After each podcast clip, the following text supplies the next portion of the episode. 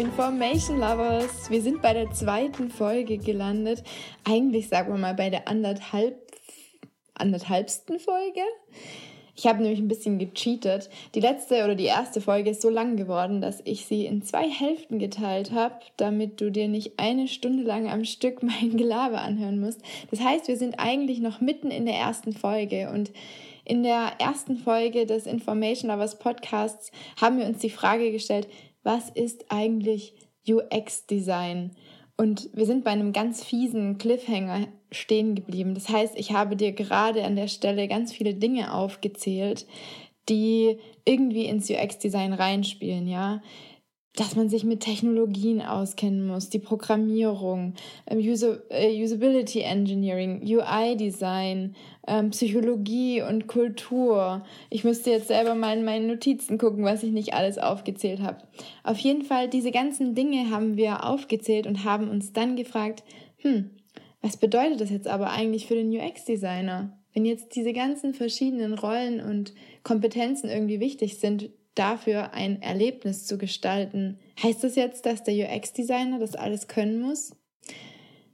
An der Stelle starten wir jetzt einfach in den zweiten Teil, in die zweite Hälfte von der ersten Folge und ich wünsche dir ganz viel Spaß dabei. Was heißt das jetzt für den UX-Designer oder für mich zum Beispiel? Muss ich jetzt all diese Rollen erfüllen? Ja, muss ich jetzt selber Research machen und muss ich Psychologe sein und muss ich auch noch UI-Design machen und muss ich auch noch Programmieren und Usability Engineering machen und Marketing machen? Ja, klar. Also ich meine, es ist schon cool, wenn, wenn man das alles kann und weiß. Aber die Frage ist jetzt halt echt, wie sieht jetzt die Rolle von so einem UX-Designer aus? Weil das kann man ja nicht alles machen. Das war jetzt natürlich ein Witz. Ich kann dir die Frage nicht universell beantworten. Ja, ich denke, da muss man auch gucken, was jetzt die Firma XY, bei der du dich vielleicht bewirbst oder bei der du arbeitest, versteht unter dieser Rolle. Und ich glaube, da verstehen viele auch was anderes darunter. Ich kann dir nur sagen, wie ich die Rolle aktuell für mich definiere und für mich verstehe. Und ich muss dir auch dazu sagen, ich bin jetzt nicht 100% happy damit, mich selbst als UX-Designer zu bezeichnen, gerade auch deswegen, weil natürlich so viele unterschiedliche ähm, Interpretationen von diesem Begriff oder von dieser Rolle hervorherrschen und für mich auch einfach schwierig ist, UX-Design als eine Rolle zu sehen. Und ich bin mir auch sicher, ich werde mich nicht für immer so nennen und es wird auch irgendwann für mich einen anderen Begriff hoffentlich geben. Und ich glaube, da passiert auch gerade viel. Aber ich kann dir sagen, wie ich mich aktuell sehe und meine Rolle aktuell sehe. Und für mich ist es so, ich sehe mich echt so ein bisschen als General Generalist. Ja, also weil ich dir ja vorhin gesagt habe, was es alles für verschiedene Elemente gibt, die da reinspielen in das Gestalten von so einer von so einem Erlebnis, sehe ich mich auch eher als Generalist, der so den Überblick hat über die ganzen relevanten Themen, der vielleicht Möglichkeiten erkennt, oder kennen muss, also auch wissen muss, was ist technologisch möglich, was gibt's gerade aktuell so für technologische Möglichkeiten, was ist auch wirtschaftlich, was macht wirtschaftlich Sinn, also auch so die Business-Seite zu kennen, was ist vielleicht auch rechtlich überhaupt möglich, ja, Prozesse und Methoden zu kennen um diese Prozesse und Methoden im Team anwenden zu können, um im Team dann eben Erlebnisse gestalten zu können.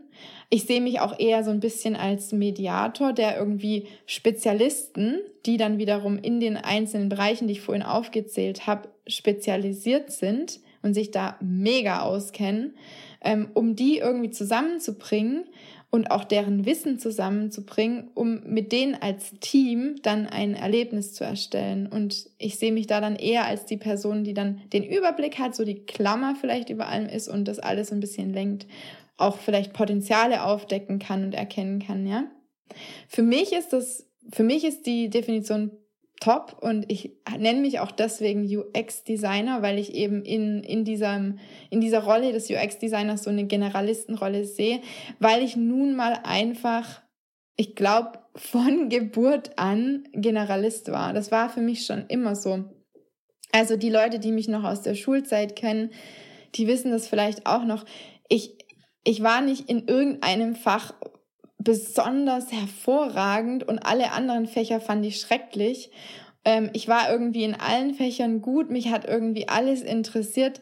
Ich wusste auch deswegen gar nicht, was ich studieren soll. Ich habe dann als erstes, ich habe mich erstmal für alles Mögliche beworben, molekulare Medizin, Biologie. Ich habe letztendlich dann erstmal technische Biologie studiert, sogar fast fünf Semester, glaube ich, weil ich dachte, ach cool, da habe ich Physik, da habe ich Chemie, da habe ich Biologie drin, da habe ich Mathematik drin, super. Weil das bin ich einfach. Mir machen ganz viele Sachen Spaß, mich interessieren unheimlich viele Sachen. Ich habe dann ja Informationsdesign studiert, das Studium habe ich dann auch zu Ende gebracht. Und das ist auch wieder so ein, so ein Generalistenstudium. Da, da lernt man Informationspsychologie kennen, E-Learning, Didaktik, Programmierung, also Webentwicklung, natürlich auch so ein bisschen Einblick ins Design, Kommunikationsdesign, Interaction Design, Usability Engineering, alles Mögliche. Also auch wieder so ein Generalistenstudiengang eigentlich, ja. Das heißt, zu mir passt es einfach. Ich bin einfach so. Ja, und deswegen, also falls du mich jetzt auch zum Beispiel fragen würdest, was meiner Meinung nach gute Eigenschaften sind für, für einen UX-Designer, kann ich jetzt natürlich auch wieder nur aus meinem, aus meiner Sicht beantworten. Aber ist ja auch okay, ne? Ich denke, das ist auf jeden Fall eine, eine wichtige, für mich wichtige Eigenschaft, dass man eben nicht der Typ ist, der sagt, oh, ich habe nur Spaß an der einen Sache und ich ich, mich interessiert alles andere nicht. Ich will mich damit so gut wie möglich auskennen und alles andere ist mir wurscht. Das ist auch super. Ich finde, ich bewundere das, ich bewundere so Leute immer. Ich fand es auch schon, die Leute, die dann schon in der Schule wussten, was sie dann studieren wollen, ganz genau und das fand ich schon immer richtig bewundernswert, aber so bin ich einfach nicht und ich glaube, für mich als UX-Designer ist es auch gut, dass ich nicht so bin, ja? Und wissbegierig zu sein, immer mehr lernen zu wollen, super breit interessiert zu sein. Ich glaube, das ist wirklich eine Eigenschaft, die gut ist für einen, für einen UX-Designer. Also wenn du jetzt gerade die ganze Zeit denkst, oh ja, ja, ja, das bin ich auch, vielleicht bist du dann sogar schon UX-Designer oder vielleicht denkst du dann auch deswegen darüber nach, äh, UX-Designer zu werden und vielleicht hörst du deswegen auch jetzt die Folge an. Was ich auch total wichtig finde und den das wirst du vielleicht sogar nur von mir hören, keine Ahnung, aber so, so sehe ich das auf jeden Fall, ist, ein Mensch zu sein, der sich selbst viel reflektiert und beobachtet, der einfach ganz arg interessiert daran ist an, an der Psyche des Menschen. Und das kann ich für mich absolut unterschreiben. Ich glaube, das hat unsere Mom uns so ein bisschen in die Wiege gelegt, weil wir mit, also auch in unserer Family, wir Geschwister untereinander und auch wenn wir mit unserer Mutter quatschen, wir reflektieren uns richtig krass. Wir reden die ganze Zeit darüber, warum ist das so? Warum handelt, handle ich so? Warum denke ich so? Warum fühle ich so? Warum fühlst du so? Und wir beobachten uns und wir helfen uns und geben uns. Also das ist bei uns echt irgendwie vielleicht auch so ein Family-Ding. Aber ich glaube, das hilft mir auch voll als UX-Designer, ja. Ich, ich mache das auch mit mir selbst die ganze Zeit. Und das kann ich dir so auch als Tipp geben. Also wenn du in die Richtung gehen möchtest, Mach das einfach, beobachte dich, hinterfrag dein Handeln und Denken.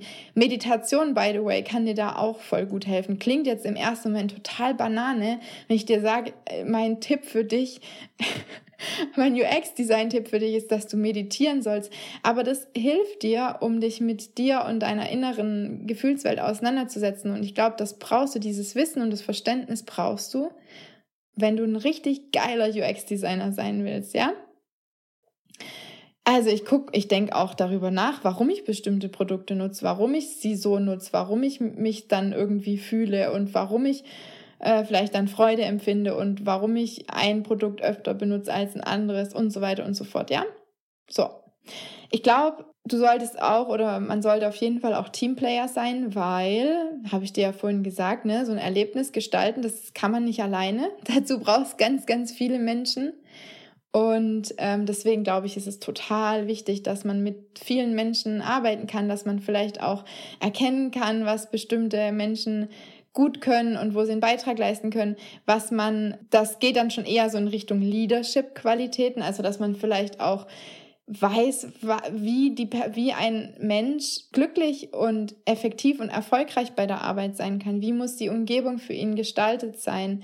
Was braucht er, um, damit er zufrieden ist? Was braucht er, damit er wirklich auch aus seinem tiefsten Inneren heraus für eine, eine Firma arbeitet. Also, dass er quasi sagt, hey, ich mache das, weil ich voll Bock darauf habe. Ich will an diesem Produkt arbeiten. Ich will ein Erlebnis gestalten. Ich, ich will ein Teil von dieser Firma sein. Ja, ich glaube, das ist auch wichtig. Ja, also so ein bisschen Teamplayer, Leadership-Qualitäten ich habe auch manchmal das Gefühl, dass es mir hilft, dass ich so ein People-Pleaser bin. Das klingt jetzt im ersten Moment so, oh ja, macht immer alles so, damit es andere gut finden. Das meine ich damit gar nicht. Mir ist es schon immer, das war schon immer bei mir so, mir ist es immer voll wichtig, dass es anderen Menschen gut geht und dass andere Menschen glücklich sind. Und ich glaube, dadurch habe ich so eine Fähigkeit oder so ein Gespür dafür entwickelt, zu wissen, was andere Menschen brauchen. Ja, also was Menschen brauchen, damit sie glücklich sind. Und ich glaube, das ist für mich als UX-Designer auch gut, dass ich dieses Gespür entwickelt habe. Ja, das, weil ich weiß halt irgendwo so ein bisschen, was jetzt der Nutzer, was den Nutzer jetzt glücklich machen würde. weil ich so ein People-Pleaser bin. Mir ist kein besseres Wort dafür eingefallen. Das sind auf jeden Fall so die Eigenschaften, die ich sehe, an mir vielleicht auch so ein bisschen und bei denen ich, ich habe auch noch andere Eigenschaften, das bin jetzt nicht ich, so aber das sind zumindest die Eigenschaften, die ich an mir sehe, wo ich denke, oh, die sind gut für mich oder die machen mich zu einem guten UX-Designer. Und ich glaube, irgendwie habe ich da so über Umwege, wie gesagt, äh, technische Biologie und, und, und, habe ich die perfekte Rolle so ein bisschen für mich gefunden. Wobei ich nicht weiß, ob ich mich für immer UX-Designer nennen werde. Das will ich dann nochmal hinzufügen.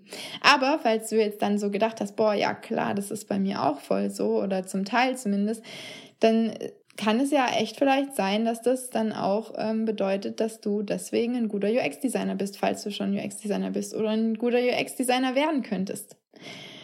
Ja, und jetzt zum Abschluss, wenn du Bock hast, können wir uns noch ein paar Beispiele angucken, konkrete Beispiele das ist jetzt aber dann so voll spontan, ähm, Freestyle, damit du dir das vielleicht so ein bisschen besser vorstellen kannst. Was bedeutet denn jetzt User Experience im, ich sag mal, vielleicht digitale Produkte-Kontext? Wir können es ja gerne mal auf digitale Produkte eingrenzen, weil grundsätzlich werden Erlebnisse ja nicht nur über digitale Produkte geschaffen, das ist ja klar.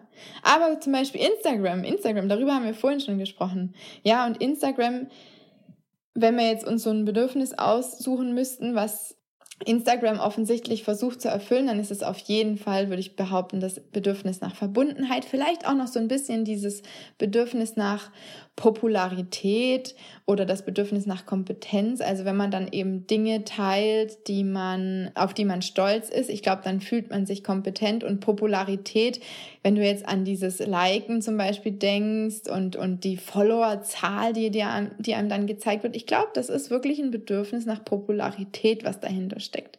Aber das Bedürfnis nach Verbundenheit ist auch wichtig. Was meinst du denn, warum eben zum Beispiel dieses neue Feature Stories so, so gut angenommen wurde. Also ich kann dir sagen, was ich mir dann gedacht habe, als, als ich das beobachtet habe. Ich glaube, dass mit diesem Story-Feature, dass man sich über diese Stories der Person hinter dem Instagram-Account viel näher fühlt als über diese Posts, diese schön bearbeiteten Fotos, wohin sich ja auch entwickelt hat.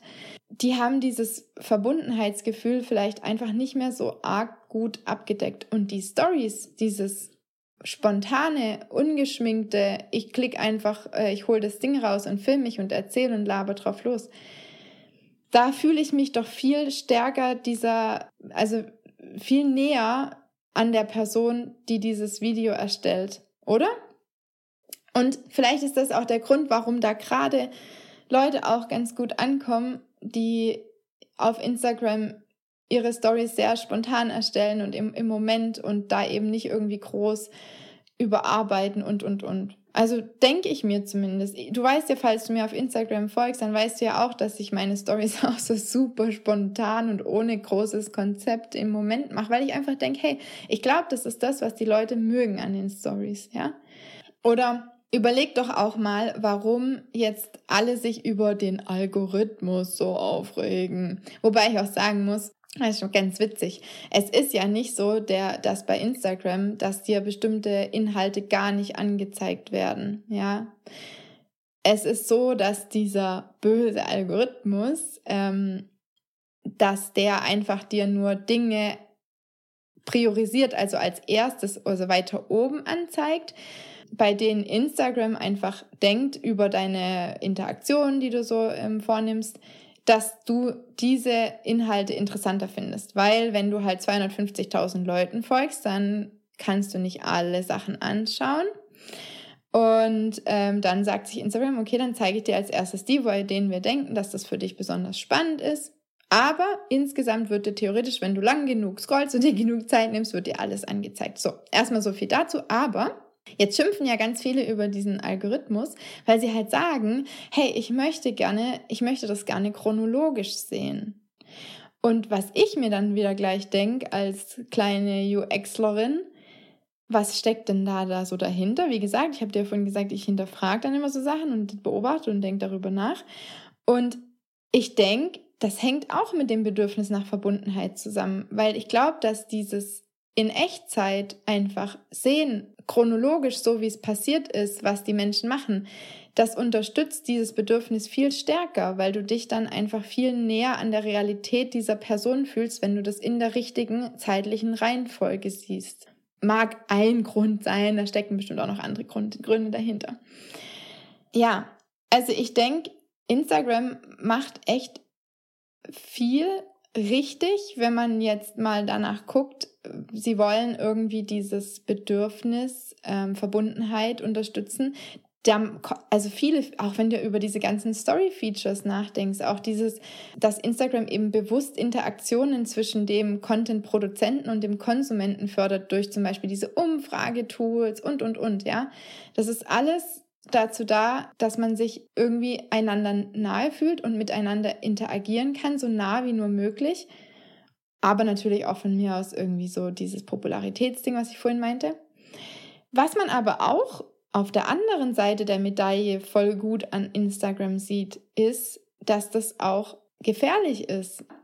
Das hat immer zwei Seiten, weil du hast es vielleicht auch schon gesehen, dass jetzt viele dass jetzt gerade Apple und Google zum Beispiel auch in Richtung Screen Time, also wie lange du dich dann auch in so einer App aufhältst, dir viele Möglichkeiten anbieten, das ein bisschen zu regulieren und zu reduzieren, weil man eben merkt, boah, man hält sich dann doch irgendwie vielleicht zu viel in so einer Anwendung auf und das ist vielleicht auch nicht unbedingt gut, ne? wenn das zu, einen zu großen Teil von deinem Alltag einnimmt und dir das vielleicht auch viel zu wichtig wird, dass du irgendwie Likes bekommst und Follower und und und, ist es vielleicht auch nicht unbedingt gut, kann vielleicht süchtig machen und ja, kann auch offensichtlich schaden. Das heißt, was ich mir dann denke, ein positives Erlebnis zu gestalten, was im Moment vielleicht auch auf den ersten Blick für den UX-Designer oder für mich als Designer total nur positiv wirkt, weil es ja ein tolles Erlebnis vielleicht von mir aus im Moment ist, kann eventuell nachhaltig oder langfristig ein negatives Erlebnis sein. Und ich finde, da sollte man auch drüber nachdenken, ja. Was bedeutet dieses Erlebnis, das ich gestalte, langfristig gesehen? Mache ich da irgendjemanden süchtig oder wird die Wertevorstellung oder das Werteverständnis vielleicht irgendwie falsch verschoben von so einer Person dadurch, dass eben Inhalte auf einmal der Bewertung ausgesetzt sind von ganz vielen Menschen und es viele oder wenige Likes gibt und viele oder wenige Follower, wird dadurch vielleicht das Werteverständnis irgendwie verschoben. Ja? Über sowas muss man dann vielleicht auch nachdenken, okay? Oder anderes Beispiel, hier so die klassischen Apple-Werbeclips. Mhm. Finde ich auch ein cooles Beispiel. Da werden ja eigentlich nie, da wird eigentlich ganz selten so wirklich ein Fokus auf die Produktnutzung gelegt, also dieses, diese tolle Interaktion mit dem Produkt, sondern immer das Drumherum. Also Apple zeigt eigentlich immer Erlebnisse. Also was kannst du mit diesem Produkt ermöglichen? was kannst du damit Tolles machen? Welche Gefühle hast du dann? Spricht ja auch offensichtlich dafür, dass das eher das treibende, der treibende Faktor hinter einem Produkt ist, als das Produkt selbst. Was mir auch gerade so spontan einfällt, ist Netflix, weil da fällt mir manchmal auf, dass da mir ein Teil noch so ein bisschen fehlt, weil für mich ist dieses Erlebnis des gemeinsam Schauens wird bei, für mich Netflix noch nicht so 100% unterstützt. Und ich nutze Netflix gar nie alleine. Das liegt vielleicht auch daran, wie ich Netflix nutze. Aber ich äh, nutze Netflix immer zusammen mit meinem Mann und wir schauen eigentlich immer zusammen und Netflix ist ganz offensichtlich dafür ausgerichtet, dass man alleine schaut. Wir müssen also, wenn wir dann schauen, müssen wir uns immer entscheiden, schauen wir in seinem oder schauen wir in meinem Account. Und unsere ganze Historie wird dann immer seinem Account dazu gezählt. Obwohl ich ja mitschaue. Das heißt, dieses gemeinsam Schauen wird da gar nicht unterstützt oder auch, dass sich vielleicht irgendwie dann Sachen auch gegenseitig empfehlen und, und, und da ist noch nicht so viel.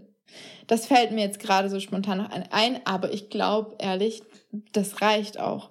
Ich glaube, wir haben uns jetzt wirklich wahnsinnig viel angeschaut im, im Bereich UX-Design, User Experience Design. Und ich hoffe ganz arg, dass dir das gefallen hat, dieser kleine Ausflug in die Welt des UX-Designers.